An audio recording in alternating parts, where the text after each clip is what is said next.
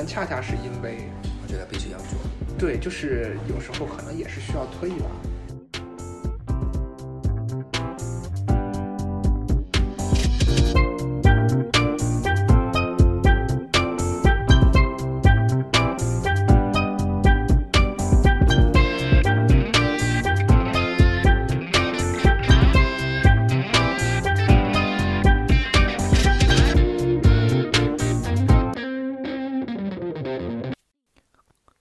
各位收听 Pantry 茶水间，我是主播麦格。Pantry 茶水间是一档发现并讨论商业、文化和生活之间关系的播客节目，也是我们探索这个世界的记录。我们鼓励您通过任何泛用型播客客户端，例如苹果 Podcast 或者荔枝、喜马拉雅、网易云音乐等平台收听我们的节目。最近几天呢，外面呢非常的冷。我和拆哥呢，专门找了个非常暖和的咖啡馆来录制我们的节目，所以可能会有一些吵闹。不过呢，这个咖啡馆有玻璃，晒着阳光，和大家一起聊聊过去特殊的、令人难忘的一年所发生的事情，也是别有一番韵味。同时呢，我们也希望看看在新的一年我们可以做些什么，让这个世界更加的美好。哎，不过我，你看今年你看那个什么了吗？那，今年做回顾，你不是很多互联网，不是互联网，就是那些 A P P，嗯，不是有这个年度回顾回顾吗？对，你看你有哪些有意思的回顾？嗯，没有去年有意思，但是今年我感觉虽然说是疫情，但是走的城市还算挺多的吧，有十十十几二十十几个好像。啊就啊，就你当时去走访响水利的那些，不是，就是包电括出电差的，以及那个今年五月份跟我推荐去上海那边转，嗯然后还有青岛。转了一下，对 对，然后就是我特别想把自己的飞行数据，但是有飞有那个航旅纵横嘛，嗯。我不知道你现在是多少次的，我飞的少，我就只往那个什么飞了，我就只是往青海飞，因为嗯近的我都宁可坐火车，飞机太累了。嗯，然后我还想把飞行的跟火车的数据，要是把火车的一块，就我特别希望那个幺二三零六能做那个类似于那个航旅纵航那个线，啊那就很爽，看起来就很舒服。对，那个没有那个当然没有那个数据统计，然后看一下我今年我还差五次就差不多 OK 了，现在是九十五，哇，你飞了九十五次啊！对，差还有还差五次就一百了，哇，你今天飞那么多吗？不是今年是是啊，九一五年一直。五年。哦，OK。对，我算了一下，我平均工作到现在基本上也是一个月左右只能飞一次，平均下来的话，也挺也挺好，也挺累。然后以及那个还有南苑呢，南苑有有，之前飞从我们家的飞南苑的可以的，可以，然后也还有几个是对泰国的飞的短程哇塞也可以，所以很爽，但是就是没有全球的嘛，就两个国家，全球你可以录倒是，全球你我没有去这么多，哦，那是就是你可以补录嘛，这个你看这个这是从曼哦，这个你飞了好多曼谷啊，这个也是曼谷到普吉对，这个也是可以的，还有清迈，啊，清迈清迈你飞过去的啊，嗯。清迈在交界线上？当时是那个越越越越捷，现在我估计很多已经破产了嘛，就特别爽，他们那个小短途就很舒服。哦，有意思。还有泰国航空哎，飞香港啊，没飞，我就飞深圳。啊，飞深圳。对，然后其实我还有大概七八趟没有录进来，是一五年。对，其实你能看到很多单程的就很诡异啊！你说你单程从上海飞到北京，因为有的我我我回去的时候我是坐火车火车呀，OK，就是到福州也我有七八趟是飞宁夏的西北的，嗯哼，没有，因为那个时候一八年、一五年嘛，可能是他这个是没有录进去，还没有统计那个系统。很有意思。我飞的不多，我今天飞的应该就是我年初去了新加坡嘛，然后飞的，然后之后就是一直出差去青海，然后就去桂林玩了一趟，其他的就没太什么。有一个你说有意思，就是滴滴的那个，挺有意思。OK OK，我觉得回顾回顾反思反思还挺有趣的。你应该是可以看一下网易网易的报告。对，网易的其实还好，网易的我今年我我印象里当时看的好多都是听的是那个什么的，我听的是我今年听说唱和听电音说的多，还是听 hip hop 听的多，嗯然后听海尔兄弟什么的听的比较多。所以你你 rank first 的那个是 rank first 是是 To the Face，一首那个就是英文的 rap，然后是海尔兄弟和他们几个海外的，然后 Rich Brian 等等合作做了一首。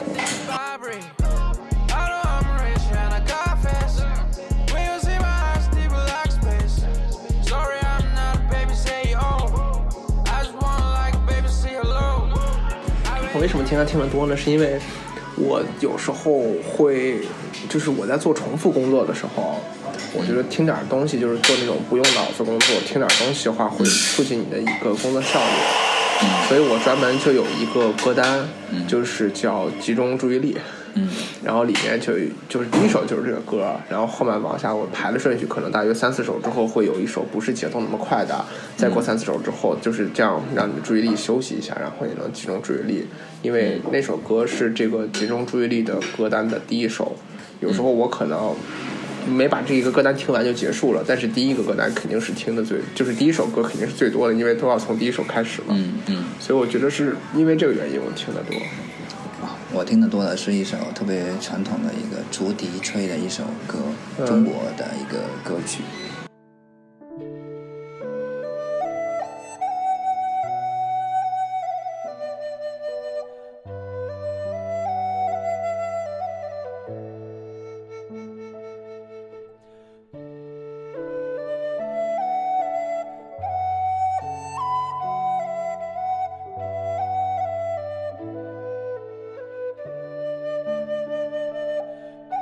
述的是那个江南的扬州的景象，然后有时候比如说特别繁忙的工作或者什么样的，你需要一种意境，或者是因为我上班的地方就办公项目呢，办公的地方一堆人模样模样的，有时候可能需要静下来，我需要一个一种意境，然后我就听那，然后我就立马感觉像是森林那个小桥流水，然后同时我就啊，我就其他我都不管，我就开始工作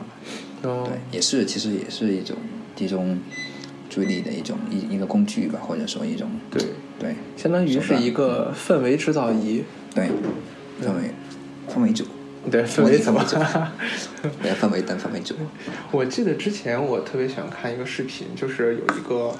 Vans。Vans China，、然后他们就后来去改组了嘛，他们企业现在就改成叫别的，然后就是他们会拍一个视频，就是去一些大城市，去随机走到路人的，就是他们戴着耳机就去问你现在听的是什么歌，嗯然后就会非常有意思。有一个他他当时他们在台北找一个男生在街头在那里要了杯啤酒，然后在那里工作，然后就问他他听什么歌，他在听那个 Dika Jones 的 Go Slow。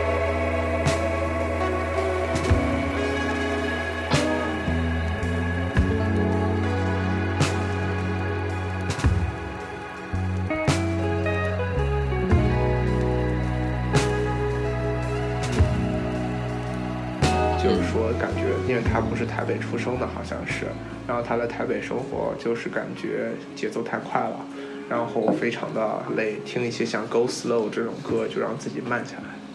就我觉得你和你和你这个有异曲同工。有一点就是类似于身在闹市，但是同时呢，灵魂思想还是想大隐于世，对寻得一片刻的这个安宁。对，对，我就说，这想起刚那个视频里面还有很多有意思，像就你永远不知道这个人他到到底听是什么，就像有一个可能三十多岁的大姐，然后在地铁上走，然后就在北京，然后拦下来问她在听什么，她说她在听女人花。然后像还有一些，比如说听说唱的，还有一些是听相声的，嗯然后就就蛮有意思。还有还有一个上海大叔在长乐路附近，他们嗯看的是找一个大叔穿的非常的日式，然后非常的正经，然后大叔出来买菜。然后问就是大叔听什么，他说我在他在听一首二次元动漫歌曲，然后就非常和他的这个严肃的外表不搭。然后关键是他其实出来买菜嘛，因为我觉得买菜就非常要有，一定要买菜风格的，就是你袋子里必须放一根葱，嗯，就是你一放放一根葱之后，这样的就是特别像买菜的氛围。所以说就就是然后那么严肃一个人，然后听了这么一个反差的一个，一个，对我觉得就非常有意思，就并且想象大叔满脸的胡渣，然后听一个类似于二次元或者是洛天依这么一种角色的这种形象，感觉对对对反差很明显。你看那个 B 站的那个年度的谢谢。年度跨年的那个，呃，春节晚会不是跨年晚会，我我倒没看，倒是。我我我我有听，因为那天晚上我在三点一线跨年的时候，嗯。我看他们本来一开始就说要放那个跨年，嗯。然后结果后来就说不知道为什么有人切到湖南卫视上，然后所以湖南卫视的收视率才第一。是吗？哦，这我倒不知道。那我感觉已经很久没有看过什么。我去年春节晚会我都没有看，我今年也是看微博，他提到了，然后我就看一下，有什么好玩的吗？B 站是一堆年轻人，然后有那个 Gala 乐队，啊还有三那个七条人嘛，还有七条五条人，五条人。怎么七条？你 你你是要我就是碰还是要我就是糊忽然想起七匹狼了。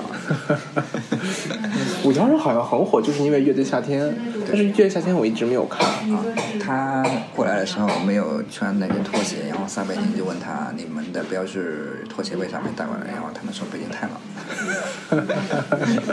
OK，然后挺有意思，就看见一堆年轻人在那里，嗯，就用他们的方式来在来在，感觉晚上看到了可能跟原来这种湖南卫视或者是某些卫视他们那种传统跨年的这种方式，就挺好。相当于就是之前不是那么主流的文化慢慢崛起，开始侵蚀我们之前所谓的主流文化，然后慢慢变成了主流文化。对他那个里边的这种二次元的这种元素很多，不管是音乐上面的画面啊、声音啊各方面的都很有意思。嗯并且他基本都是一个人，他可能会表演两个节目，啊，OK，对，一个人会唱两首歌。那其实会很长嘛时间。我看那个 list 好像也有三十多还是四五十左右，他他哦反正好几个小时了吧。，OK 撒贝宁主持，OK，酷。对，但是其实你像，因为我本身是那什么的嘛，我我有在 B 站上传视频，我有当 UP 主，但是我的做的东西还是偏老，还不是嗯，比较新是吧？对，所以说我并没有是按照当时时下流行的文化去做这个事情，我只是在按照我自己的喜好在做这个事情。对，他也请了一些各各领域的一些 UP 主过来介绍，明白对，还感觉至少令人耳目一新一点的感觉吧。嗯哼，是的，是的，是的，嗯对。所以过去这一年，蔡哥有什么经历，有什么感受，有什么？就我再说回，按照刚才那个年度总结来说嘛，其实我比较深印象深刻的一个年度总结，因为我年度总结不多，我没看，我就看了网易云，因为平常用网易云听歌，但是我估计明年也看不了网易云了，因为我现在目前把所有的歌单在慢慢的迁回 iTunes 上，嗯因为很多歌我找不着了。嗯就是我特别其实想做一个我喜欢听，但是网上找不着的，就是在中文互联网上消失的歌单。就嗯，是我想专门做一些这个应该是没有消失的吧？你说的是，你听的可能是说外语的是吗？嗯，不是不是，比如说我之前喜欢，有时候因为之前听说唱听的多嘛，有时候我听红花会的一些歌，就是因为 PG One 的那些事情嘛，然后之前的很多歌都下架了，这种情况下我根本就听不到。然后你怎么找呢？我现在只能想办法在中文互联网上去寻找吧，可能更多时候情况下是选择一种没有版权的方式去做盗版的方式嘛，但是至少能找到，我觉得已经挺不容易的了。像还有其实，就我前两天我看了个电影，当时我就发现，当时看了一个日本电影，然后发现那个女主竟然是徐若瑄。嗯然后我就去豆瓣上搜相关的徐若瑄的东西，搜不到，因为法律不允许。因为之前好像炒作她可能是有什么反华呀之类的东西，就嗯嗯 whatever 说回来，就是很多我觉得完全可以做一首，可可能就可以做一系列，就是你找不着歌单的歌，就是而且像网易云这种东西，它你比如说你之前存存的歌，它会莫名其妙的就不见了，嗯，你就，它的下架，但是它名字应该还是留下来了。呃，名字我是，除非你通过搜索直接的方式搜索，你在他们内部搜索是搜不搜搜搜不着的。可能是比如说我原来可能收藏了，后来它可能就就直接变变灰了。变灰其实还好，变灰是因为它没有版权。变灰是没有版权，但是我现在看的这个就直接就没有了。我之，前的的对，有的是，确实是。对这样的话，最遗憾的就是说我连哪些不见了我都不知道。对，对，所以说我现在在想，那这样的话，可能逼迫的我慢慢一步一步把我所有的歌迁到我的本地。我现在开始用 iTunes 了，嗯，然后把一点点的，因为网易云有很多的歌单有很多啊，我光歌单就有三十多条，因为我的歌单我之前说的是按照场景去分的嘛，比如说看书的时候听什么歌，比如运动的时候听什么歌，就我一点点去签，其实很麻烦，但是我也在一点点做这个事情，因为我觉得就是虽然云上是个好东西。我之前刚开始接受网易云的时候不太能接受，因为我觉得就是会有这样的问题。但是后来发现哦，我想听什么新的歌可以随时能听到也挺好。但直到最近，我想听的歌都慢慢的不见了，我就会觉得还是把它迁回本地吧，可能会比较好。可能也算，嗯，你互联网的边界往外扩散的时候，然后碰到了一些阻力，然后就往回收一些吧。就像是看 Kindle，嗯，跟买一本实体书。对，你看 Kindle，感觉每一本新上的书都触手可达，但实际上都是在云端，就所谓这种云端。云端它的服务器，不管是国外还是国内，它都不是在你这个自己能 control 的这个范围里面，所以感觉不一样。对，会是这样的感觉。这个可能我就顺着说吧，因为然后我今年也开始说是，但是我还是以觉得知识这个东西，就是你看书还是为了知识，不是为了书本身。当然，我相信也有喜欢书的人，嗯，就我本身我也喜欢书，但是我更多的很多书，我觉得现在的还是为了去看里面的东西吧。所以书本身这个物体可能只是一个载体，它可能就是一个造像。嗯就像我们去看的，比如说去家里有些人会放的佛造像、菩萨造像，这个造像仅仅是反映了，我认为是反映了家庭主人的一种想法。因为如果推广的说，除了佛，除了菩萨，可能我们家里摆的其他东西也是造像。比如说你家里摆的那个柯南的小拼件儿，它其实就是个造像，无非一个是佛在佛造像，可能代表着对佛教的信仰。柯南的造像可能是你们当时认为对那一段手工一个爱好的一个一个追寻吧。所以说，你家里放的书，可能书本身也是一种造像，嗯但反映了这个你是买的什么样的书，可能反映了你屋主的一个意志。但是就是我如果今年碰到一些想要的、想记下来的知识，我会现在把知识就是记在电脑里，我会用。我现在今年在用一个软件，下半年叫做 Obsidian，就是之前我好像说过，就是知识我认为是一个网状的结构，它不是一个树状的东西，所以我就通过把一篇篇的笔记，然后通过网的格式连起来，那么最后显出来的就是我自己的，就是框架。相当于我这个人的硬盘。我就把我这个人的硬盘放在了体外，等我需要的时候，我只需要去查或者说去搜索就好了。那么我大脑更多的用来是做一个思考的一个工作。嗯所以我今年的属于是书我在干这个事儿，然后但是我还是毫毫不犹豫的买实体书的部分书，就是因为它的排版有一些排版确实是饱含了编辑的一些精髓对，所以说对对对，很有感觉。它是一种美，就是我觉得如果你买电子书去看这种图画书，我觉得你根本就没有法没有，就是要么纯图画，比如说，我觉得看漫画书可以说认为是纯图画的吧。这种的话，你要纯图画的话，去看 Kindle 也还可以，因为它的版版本是固定的。但是对于一些又有图又有文字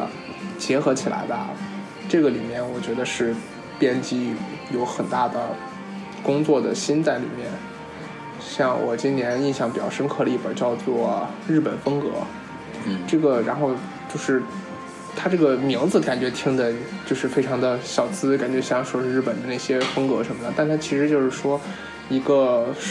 拍摄照片的一个摄影家吧，他去拍了所有他在认识中接触到的东京来东京租房子的日本年轻人的房间，嗯就拍他房间就的原始的样子，不要不要就不要让让他们收拾，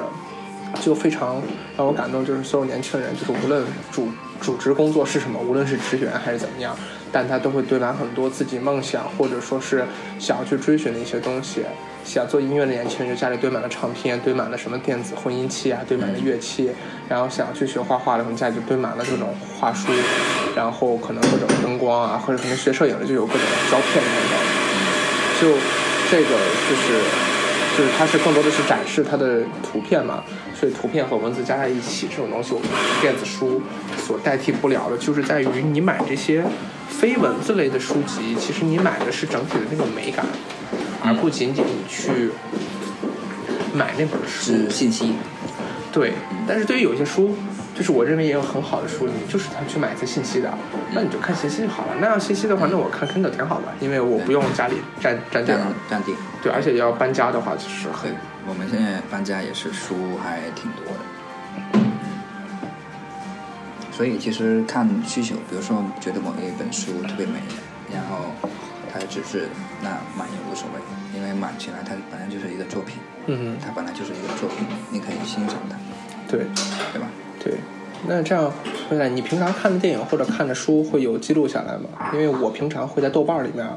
就是我看了一本书，可能会去豆瓣里面标记一个看过，然后打一个分儿，这样嗯，no no，哦我用过豆瓣，后来少用了。是吧？我其实挺推荐，因为我豆瓣其实分两块，一部分是记录自己的书、电影还有音乐的，然后另一部分呢是有一些圈子。圈子呢，因为我不太搜手，然后我也不太看那些圈子，但是那个书影音这块我用的还蛮多的。嗯我记得当时统计，好像我今年看了两百多部影视，然没有两百多部，一百多部影视，然后还有四十四十五本书。然后就包括有一些我补录的，还有一些今年新看过的书。然后音乐的话，我听的乱七八糟比较多。它完整的专辑听下来就听了三张吧，三张四张专辑。嗯然后就这个书的量，其实让我还蛮蛮开心的，因为一年四十五本的话，相当于一个月读了三本书左右。这个量我还是挺什么的。对。然后我就这个非常有意思，就是我会发现我看了很多，就是其实它会分两部分，一部分是你自己看了的书，另一部分是你标记了你想看的书对对对，其实我自己看的书还是今年主要看了好多关于布置家里啊，然后有一些健身方面的，还是兴趣的方面书多。然后我想看的书呢，就有好几类，像我今年在研究酒酒类的书比较多，然后家里布置的书，然后健身的书，然后一些工作上的实用的书，还有一些文化方面的，甚至一些小说。我今天看了很多小说，因为我今天看了那个一坂幸太郎的小说，之前在 Kindle 上买了一个他的小说集，大约里面有大有十几部小说，就疯狂的看。因为有时候工作太忙的时候，看点开心的事情。就感觉很很缓解解、很解压，对就就是自己有一个自己的一个精神空间嘛。对对对对。然后我今年倒是看书的里面，倒是没有特别令人印象深刻的，但是我现在开始慢慢的把我整个的书架进行了一个收拾归纳，对于一些不要的书，或者说我认为只是看信息，然后把信息整理在了我的第二大脑里面的。你就可以把它去掉。对，我现在就会用我我会用那个软件，我好像给你推荐过，叫多抓鱼。嗯，啊、它的英文名叫 Deja Vu，就是那个会个想想起了过去的回忆那个那个法语单词。然后他们他他们家我非常喜欢，就是你可以上那边上去买书的时候，你花很便宜的钱去买二手书，你也可以把你的书卖过去，卖过书他会给你钱，或者说你要不要钱的话，用让他们内部的货币也行。当你在买书的时候也可以抵钱。嗯，然后他就做这种二手交易的，因为他的老板之前是就是一直喜欢做这种二手交易，他一开始还去闲鱼工作过一段时间。还有类似于跳蚤市场这么一个东西。呃，对，就是不不，他他是就是那个闲闲鱼，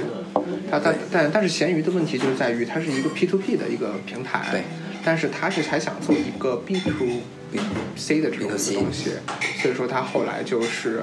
去做了从一个书的方式去入手，因为其实对于网购来说，我们网购最大能购买的就是就是我们选择去网购，仅仅是因为网购它能买到标准性的东西。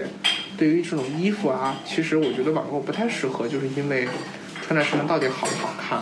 合不合适，甚至说你像因为我比较胖，穿的大小合不合适，这其实是一个很难受的因素。因此我一般不太网购衣服，但是对于标准化的东西，比如说书、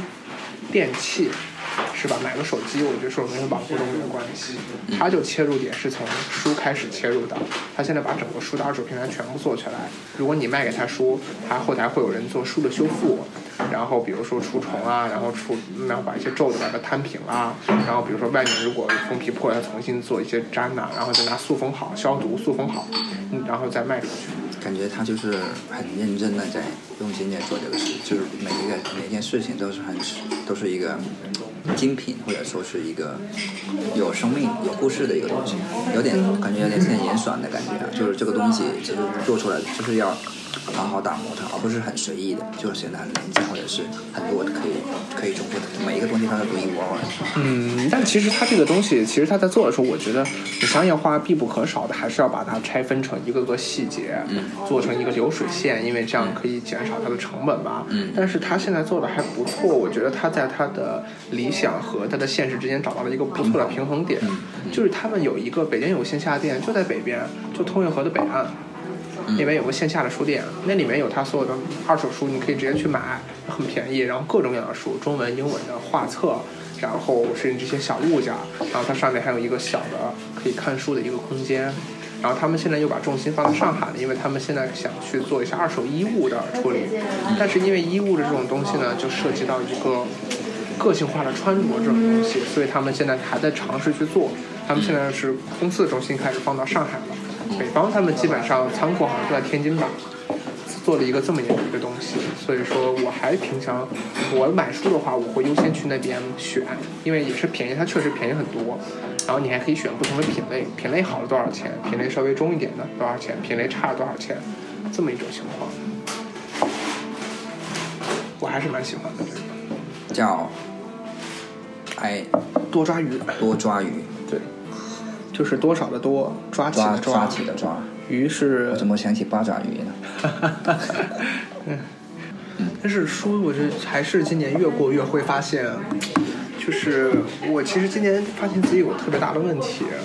就是特别的自满。然后就比如说，可能就会觉得自己哎经历这么多，也有一些事情可能会觉得了不起了，当然会比较骄傲。但是我今年也开始好好反省这个问题了。首先，确实你会发现，就是人外有人，天外有天。第二个，其实也没有任何理任何理由看不起其他人，就每个人都有自己的专长嘛。嗯我这一点之前做不太好，但是我觉得今年还是蛮好的，因为我也见识了一些很多，就是确实很强于我的人，就是我很服气。他不是说有些东西感觉就像你我佩服的五体投地的人。对，就是确实很厉害。然后有些事情可能之前包括也觉得做起来很轻而易举，但你实际上做了还是很难做到。嗯，就也有一些这种事情。我我也深有感触，比如说嗯折千纸鹤，，OK，他生日那一天，然后我折了多少个提前我折了九十九九八十一个，哦，然后折得很辛苦，然后折完之后我有一种感悟，其实我发现我还手手也挺笨的，但是其实发现就是熟能生巧，就是你折完之后就是很快。一开始我花了十几分钟开始研究第一个，可能还不止十几分钟，就大概一两个小时才开始研究它怎么折，因为之前没折过。然后折完之后，后来逐渐缩短，逐渐缩短，然后最后最快的时候就两三分钟就一个就很快就出来了。有一个 study curve，对就是一个学习曲线，一开始可能很慢，对，然后就熟能生巧了，然后感觉其实去尝试一些新的东西，然后去动手，然后就是就是你发现你你个人的边界会逐步在拓展，然后有一种满足感在里边。还有一个这首歌我挺好挺喜欢听，是吗 叫《Loving Strangers 》。？OK，对，然后嗯，第二个是我想，呃，最近想特别想读的一本书呢，其实没在找，就是南北朝的时候有一个叫吴尊的一个文学家，嗯然后他是当然写了一些书啊，但有些已经译了，就是已经就是没了，但是有一些写的篇文还挺漂亮，这个你应该是有，我们应该是研究班应该都有学过。写的篇文很美，也是一种很美的一种意境。每每读来的时候，就感觉有一种美感在里边。对，我会发现就其实我前两天看，就是突然看他们，就是我也忘了知乎还是什么的，就说说，呃，《天龙八部》，嗯。说为什么段誉非常喜欢王语嫣，嗯。然后最后我是看了有一个人评论，好像是六神磊磊吧，他就说说，其实，在金庸写的所有的武侠小说里面，他没有描绘过任何一个这个女子有多美的语句，他只是说她长得什么样，长得什么样，嗯。长得什么样，嗯。然后周围见她可能是什么反应，嗯。从来没有说过这个人有多美多美。你看这个文章写的一样的，嗯。夹岸高山，皆生寒树；富士境上，互相喧邈。对。争高至止，千百成。这完全就是我只是平平，对我只是平铺直述，我在叙述这些东西，然后，但是整个画面就在你心中去就是展开了。它每每每每每每每四个字，其实都是可以画成一种绘本，嗯或者是画一幅画，就很美。然后它是以一种呃骈文的形式，然后就是很工整，然后很精，然后就感觉很爽。还有一个就是类似于柳宗元他们写的那个《小石潭记》，是吧？你读完之后，你的整个意境就完全散了。我觉得这个是中国的这个这种就是这种山水文的这种比较完美的这种特点在里面。所以我想读的是这个。然后还有就是，比如说明代他们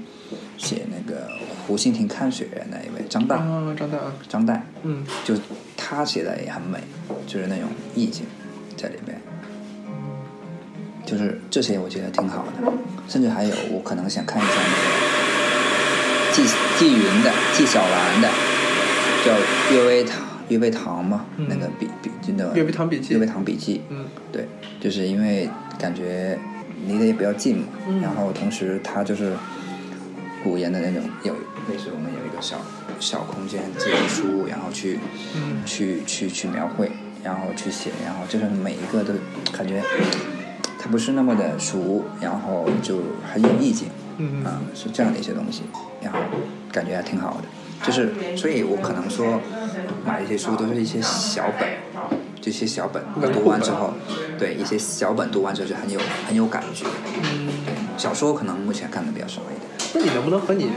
对象合作一把？对，比如说我读完这个，其实每个人脑脑海里不一样。就是他读的话，他画出来 OK，因为他之前也给人画。过，就是他有一些要求，比如说唐诗三百首，然后每一首诗插画，对，就是他需要画个插画，然后给一些小孩子什么样的，他可以做得到。然后我先要学一下画画的技巧，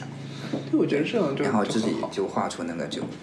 感觉很好。嗯对，就比如说拿派的话，对，就插画就可以，就不一定需要所谓丙烯有有那个对油油画啊，就是有就是颜料之类的，就感觉很好，很有意境。就比如说，我觉得我脑海中的这种俄罗斯的冬天是什么样子的，白桦林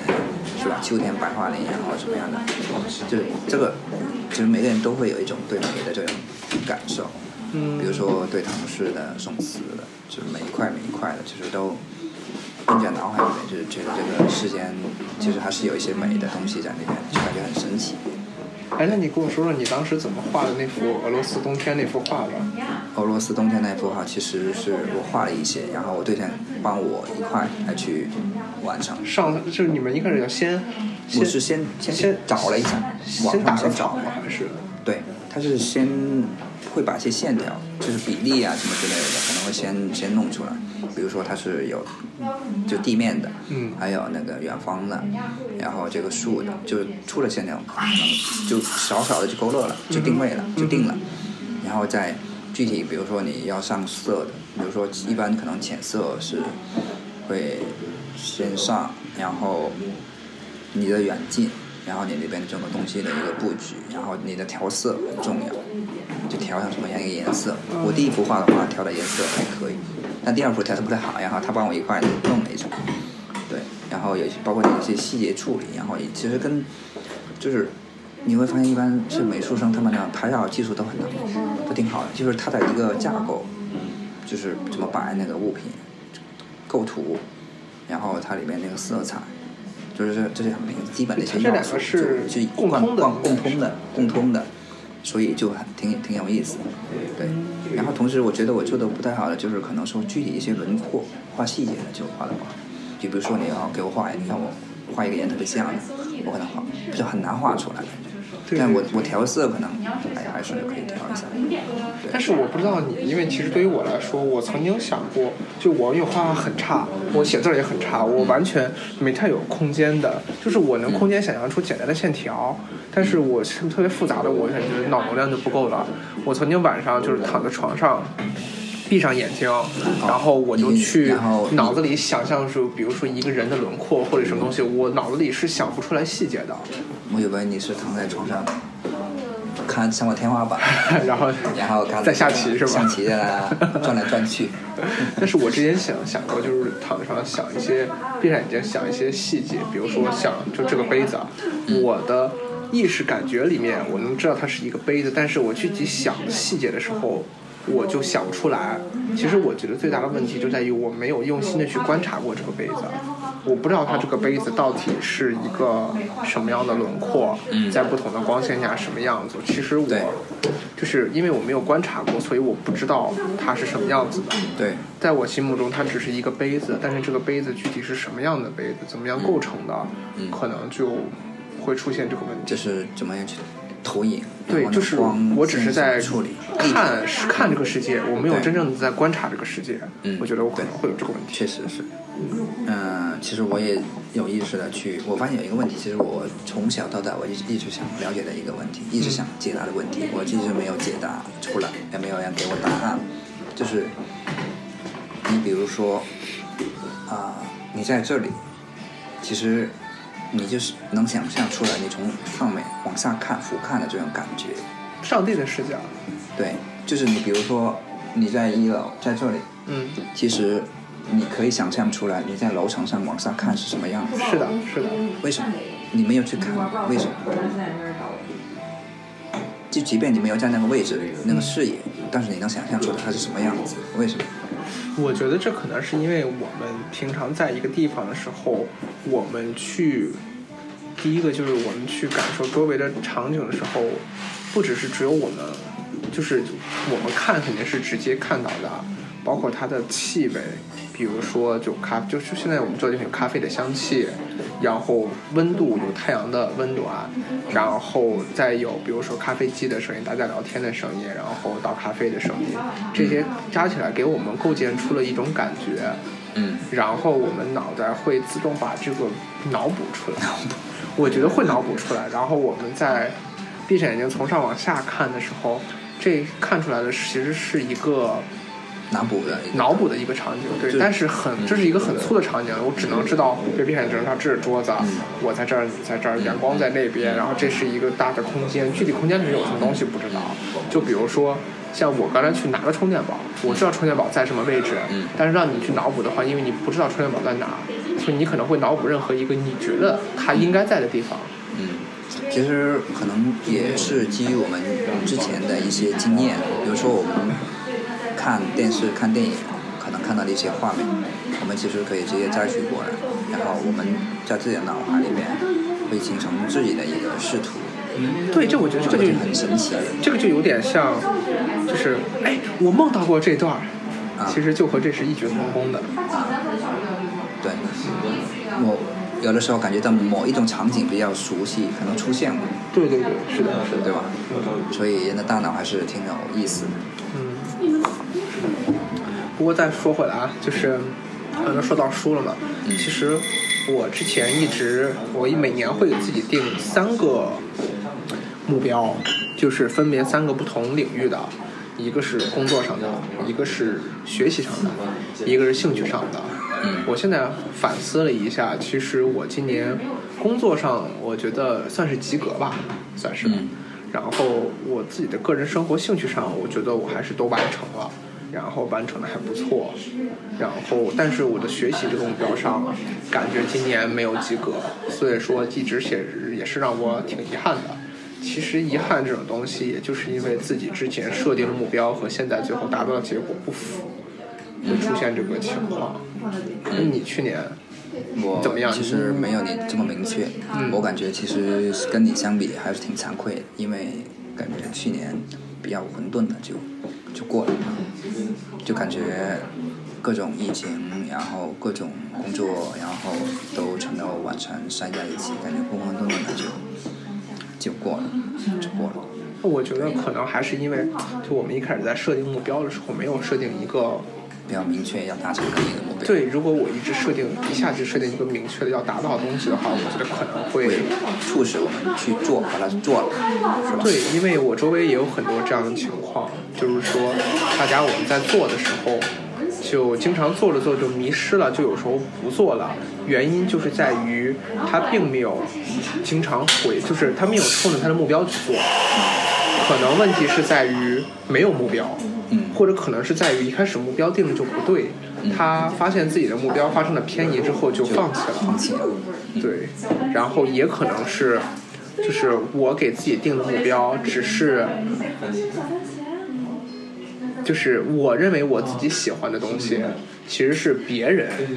强加给我的，并不是我本身，也不一定强加，反正就是潜移默化吧，潜移默化反正真的不是自己喜欢的。不是自己本心可能想去做的一些事情。说一个好玩的事情，前两天我认识了一个朋友，他就就是我那天跟我跟他说，因为我现在在做这个巴西这个项目，就我每天早上开周会，每天礼拜二早上就要去和券商、和这个律师，然后还有我们还有客户，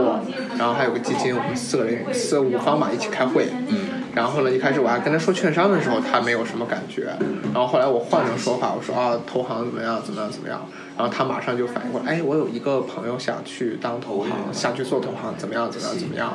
然后我就会其实暗自发笑，因为但是我也不太好直接表现出这种比较自大的感觉，我就会说说啊，为什么想去做投行？我也没有直接质疑他，因为我也确实不知道情况。他说啊，只是就是他也不知道他的朋友为什么要去做投行，他只是说说是啊，去追求人追求自己喜欢的东西多好呀。我说是挺好的，但是这是你自己喜欢的东西吗？你以为你自己喜欢的，不一定是你真正喜欢的。因为很多的情况下，首先你没有了解过这个行业，你可能只是通过一些其他的渠道听，觉得它好。就像你觉得，比如说有些人就觉得敲架子鼓是好的，对吧？但是是你自己喜欢的吗？嗯不知道。然后你也没去了解它，嗯然后你只是去，可能还是喜欢这个东西表面上带来的光环而已。你我我现在是觉得没有什么东西是免费的，你要是要去拿到一些光环回报，你肯定要付出东西，尤其是免费的东西。给你免费的东西，你都是要付出最多的。嗯嗯所以在这种情况下，我是觉得免费东西最贵。嗯，我觉得是这个挺有哲理。这这倒没有哲理，就是我是就是或者说换句话说什么，出来混总是要还的。嗯你要拿到一些东西，你还是要付出一些东西。并且你得到的东西还是跟你自己的能力要匹配的，对吧？嗯，就是，我们其实招聘的时候也发现，就是很多人可能比如说挂一个金融，他们觉得很高大上，然后投简历特别多。我可能没有这个金融这个字眼的话，可能很多人就看不上。所以比如说我们可能会收到金融的话，可能会收到很多清北或者是其他比较比较好的学校的头。那其他如果没有这么金融没有字眼，或者他可能觉得看不上，那收到的简历其实还是有差别的。所以其实很多时候吧，但实际上不管是金融还是什么样的，就是说它挂了一个字眼，并不代表这个领域它这个市场就很广，这个平台就很大，就是大家总是会被这种世俗或者是大家公认的这种我认为的潜潜移是化，对对对就大家可能都是这么认为，实际上能看清的就是很少。但但是是当你能看清的时候，你还要抗抵抗住这个这个压力，然后就做好了，然后到时候其实你发现就是很有成效。就这样的人，我觉得才是才是比较对清清晰的一个清楚的对自己的一个清晰的一个认识，对这个社会对这个周边有一个很清楚的有这种认识。但是实际上很难，因为每个人都是活在这种这种这种，毕竟是收手的这个一个一个动物嘛，对吧？但是其实会受这种环境的一个影响。就你一开始虽然说，哎，大家就是说逻辑，就是说怎么样去思辨，是吧？怎么样去整批判性思维，但是这个是需要有意识的。如果你一开始，比如说一个小孩子，你他能认知的时候，你就说一定要批判，他很很聪明，但是实际上他可能就对这个整个世界全部都是质疑的，都是批判的，对吧？对那什么才是真，什么什么才是假？那怎么样去去辩论？怎么样去想？就我觉得只有我感觉挺挺困难的。但是我觉得这种东西只有自己去亲自去试过，才能知道结果，嗯才能知道自己喜不喜欢，自己要不要。嗯，就是所以每个人他要基于自己的认知，形成自己的一一套的一个价值观，还是包括他的一个认认同感啊，什么样？对，这个就挺挺有意思的。其实我还最近一直在研究这个问题，但是多多少少又忙又没有时间研究。我就特别一直想研究一个问题，就是说你如何去形成一个自己的观点。嗯就是我就之前嗯，呃，我见过很多人，比如说，就是我我没有恶意啊，比如说董磊团队去看书的话，其实我觉得他看书的情况下，包括像呃叫什么那个什么樊登读书会是吧？还有像逻辑思维等等，他们更多的是去，只是他接触的面儿很广，看的书很多，他之后再把之前先人的或者看到一些东西，有一些再加上一些自己的想法，然后重新整理成册，出版成一个书。我现在发现很多的出的这种东西，大部分都是这样的东西，它并不是一个自己的原创，因为感觉原创太难了。所以说，很多情况下，我更多是把其他东西做一个融会贯通，但是久而久之就会出现一个问题，就是说，其实大家兜来兜去，因为大家的参考文献都差不多，我参考你，你在参考他，他在参考我，其实是形成了一个圈子。那么未来的话，没有什么新的东西会出来。嗯嗯所以说，就包括这一系列东西，我是会觉得，是你要形成自己的观点，去看一个事情挺难的，因为我们有时候说的东西形成的观点都是其他人的观点。对，就是可能某个时候你看的某个某句话，看的某一本书，对可能会影响到你。对，其实这个的根本来来源是什么呢？来源是在于前两天我有一个朋友去面试，去面那个高盛，然后去他面了大约大半天吧，然后当时就。因为他的本科毕业学校还不错，他在美国读的，然后本科具体哪学我忘了，还还还是蛮不错的。然后当时他去，就是别人考了他很多宏观经济学的问题，然后他很多就是理论性的东西能答出来，嗯但是就是实际上的一些深层次就答不出来了。当时他的面试官直接就反 Q 他说：“然后你们这个专业的宏观经济，你们学过宏观经济学吗？你们宏观经济学都在教什么？你们老师没有教你们根据宏观经济学的框架，基于现在的经济环境形成一套自己的观点嘛？”然后他被问得哑口无言，好像我们之前学一些东西都是为了谁而学？我们对我们只在学知识，我们没有去真正思考它在我们当我们能用的时候，比如说套用现在的社会环境，我们能形成一个我们现在对宏观经济学一个什么观点，嗯比如说现在对于社会经济政策一个什么观点，我觉得这个东西，idea 很关键。嗯，这个东西才是你真正的能把你之前学的东西能用出来。对，但是就是我现在其实就是我之前之前做的不好，就是我没太形成自己观点，只不过之前可能看似有自己观点，无非是就是看的东西多一点而已，可能有些东西只是恰好我听见了，你没有听见，这完全只是一个巧合。嗯所以说我一开始在做的时候，我也不想就完全只做关于新闻相关的，因为之前我们搜的就是真正能自己分析出来的东西很少，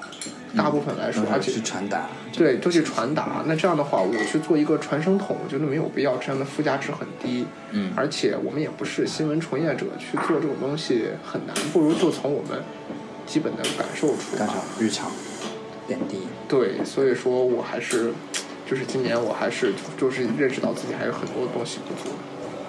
挺好的。我觉得后面有继续住在这附近的必要。这样的话，我们就可以 coffee 可以可以就可以多约。然后每个礼拜的大额开支多了一笔咖啡钱，然后半年以后发现两个人没有什么进步，但是对于咖啡形成了一条独到的观点。对，但其实这个就是我之前一直说的，我觉得其实你在哪儿不一不重要，你在北京，在上海，你在深圳，你在纽约，你在 LA，你甚至说你在五洲，你在济南，你在乡下，其实如果你自己本身是有互联网思维、全球化思维的话，在我们现在这个社会，可以通过互联网资源去轻易的连接到这个世界，我可以在一个很破很破的一个山沟沟也可以有一个很丰富的一个精神世界。对，也不仅精神世界，我也可以学到最新最最新的东西。嗯，就是可能会成本会高一点，但是我觉得这也是确实是互联网给大家带来的一个我也可以，就是很多东西，我在一个破地方，我都可以把它弄的，甚至可能比一线它还要更有韵味、更有故事或者更有这种内涵的东西。，对但是就是这个核心不在于你在哪儿，在于你自己这个人。自己自己这个人，对你有没有这个互联网的思维？你有没有这个全球化的思维？你愿不愿意去接受、拥抱其他的事情？对我觉得可能对还挺有意思。就是这个时代给予我们的东西，也给予了我们疫情啊，也给予了我们其他的很多但是。疫情，其实我觉得刚开始疫情的时候，我原来还以为说我们大家的互联网程度还挺高的，嗯但是一到远程办公的时候，嗯大家我明显就完全成了互联网白痴，都是根本就远程办公不了，就嗯，就大家还是是觉得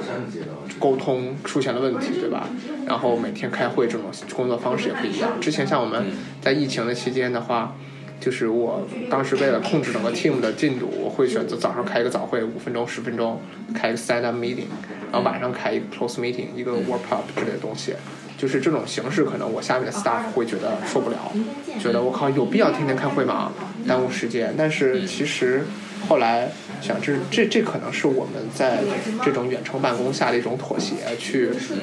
因为我们可以有自由度，可以去在家里办公，可以自己干自己的事，但是这也是我们必须要牺牲一些这种什么事情，就是我们要经常的开会，经常的沟通，维持一个 connection。嗯，这种东西可能也是什么的，所以说我觉得慢慢大家在改变，但希望疫情结束之后就能，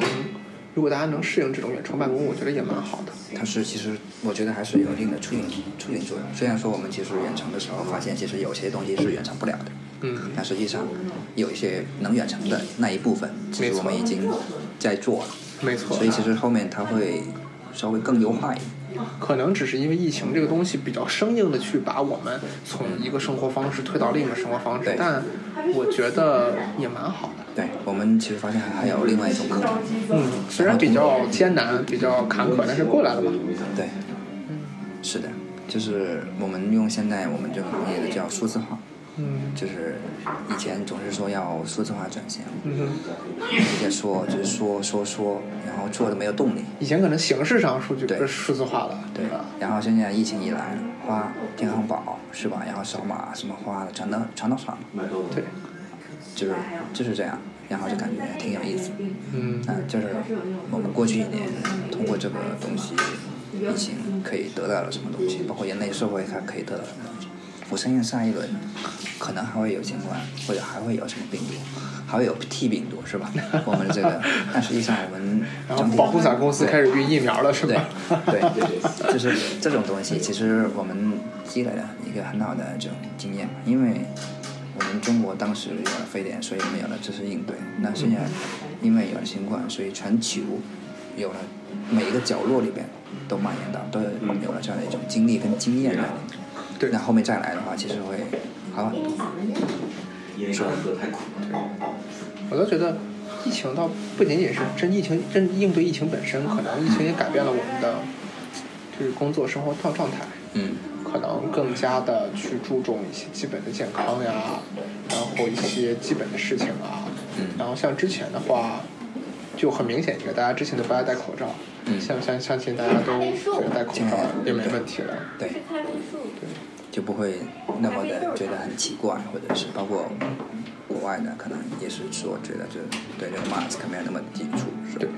对，就是未知的东西最恐惧嘛，嗯，对吧？对，大家恐惧，如果是碰到实在的东西，其实不恐惧。就像你说你们家那个电梯门，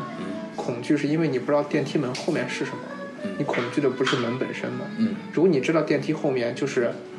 编程猫的广告，嗯 对吧？就是电梯里面那些广告，那你也不会恐惧了。但你不知道打开之后是什么，对吧？那对新年有什么期望吗？今年跟你聊天之后，感觉还挺有启发的。是吧？就是对知识的一个管理，对一些知识的输入以及形成自己的一些观点，然后做一些努力的去完成自己想完成的一些事情。就是其实可以有一种很好的一种状态来去做一些事情，就很好。就是当然可以的话，也可以希望可以转一下旅游啊之类的。因为我之前就是，其实我给自己定新年目标的时候，完全就是在工作中那种就细分的那种思路，就把所有东西都 break down 开。嗯因为我生活中就那几个比较重要，一个是工作，一个是学习，还有个人兴趣，其他好像没有什么东西了。但是我觉得有些东西它并不是完全都能计划规划出来的，它你应该留一个一道口子，让它去可能会有一些 surprise，或者说一些不管是好的坏的，它都是有一部分它是可能百分之七十我们可控的，对有百分之三十或者百分之二十的口，对对，让它去有一些惊喜，有一些不一样。对然后。你才会有感觉，而不是说全部都在你的 control 里边，那就按部就班去推了。那我觉得，那种人就是机器了，就没有意思。但是我是觉得，如果不设定一个目标的话，我可能永远不会往那个方向去努力。你像我今年我去考那个赛车驾照嘛，其实这是我去年的一个，呃，我我我不是啊，我想我二零年去考了赛车驾照，其实是我一九年的一个个人目标，嗯但是一九年没有完成，但是我一直延续到二零年。就是如果我还是一个给我对我来说可以做也可以不做的事情，我觉得这个事情我永远不会做。嗯但恰恰是因为我觉得必须要做。对，就是有时候可能也是需要推一把。那这种情况下，当时我是五月份去，六月份去，当时去考一驾照。那个时候疫情也是是北京第二波，当时刚起来吧。就是你在知道这种情况下，你还是要去做，可能人离做不做到就差那一个劲儿。嗯所以说，在这种情况下，可能有时候逼自己一把，回头看看，觉得还蛮好的。当时也就是自己驾驶技术提升了，然后我也现在是可以去跑职业了，嗯然后我也认识一帮朋友，看一看不同的人的生活是怎么样的，嗯然后我觉得这个还蛮好的。生活就是人生嘛，就是一种体验。对，所以说我可能还是想，嗯，还是给自己定一下目标吧。但是我觉得可能这个目标不一定要说出来，不一定要什么，但是但是还是会有一个 list 会比较好。明白，就是有一个方向，对吧？然后时刻在心里会想着的一个自己往哪走。对，的可能实现不了，我觉得没有问题。但是如果你不去往那个方向去靠近的话，可能就永远达不到。嗯，对，不管大小，其实人都是有一些心里想达成的一些事情，嗯，对吧？这就是我们二零二一年要做的一些事情，嗯，很好，终于开始我们的三零年代。了，哦，对啊，现在是已经是三十年代了，三十。年二十一世纪三十年代，对很快，挺好的。嗯，反正哦，具体好像上一次咱俩录这个很久了估，计两个月，还不止吧？好像是十月份，好像。对，一二两个多月，嗯，国庆国庆前后还是啊，应该是我想想啊，记不太清楚了，就是反正挺久久了。对。久。上次是在上次哦是在那边，Unconditional Love 那家，对，对。嗯，对，看今年能不能保持住一年一不是一年，一年一期太恐怖了，一个月一期，嗯，有有有有长有短的的，也还好。对，但是我觉得就是这个可能也是就是，可能也和定的目标一样，就是如果就就是就虽然我们现在形势没有那么严肃了，嗯也比较放松，嗯但这样的情况下，可能还是是不是有一个，就是一开始有个小目标，可能会嗯会会最后会录多，不然的话就是想起来才能录，就嗯，真的成年更的一个情况。可以啊。然后怎么说呢？多在这种小情调的 陶醉之下，然后有一些 生活的感悟，对吧？对，就挺不错。我哎，就是朝阳一周换一个咖啡馆，可以的，可以的。最后最后最后写个什么看店的日记，来个来个朝阳咖咖啡馆这个什么朝阳咖啡之旅啊，对，什么笔记啊之类的，然后弄一个小字。可以。今天的 Pantry 茶水间就到这里，欢迎各位关注我们的新浪微博 @Pantry 茶水间。如果您喜欢我们的节目，您可以关注我们，并给我们进行打分。有任何的建议和意见，也欢迎直接在节目下给我们留言，或者发送电子邮件。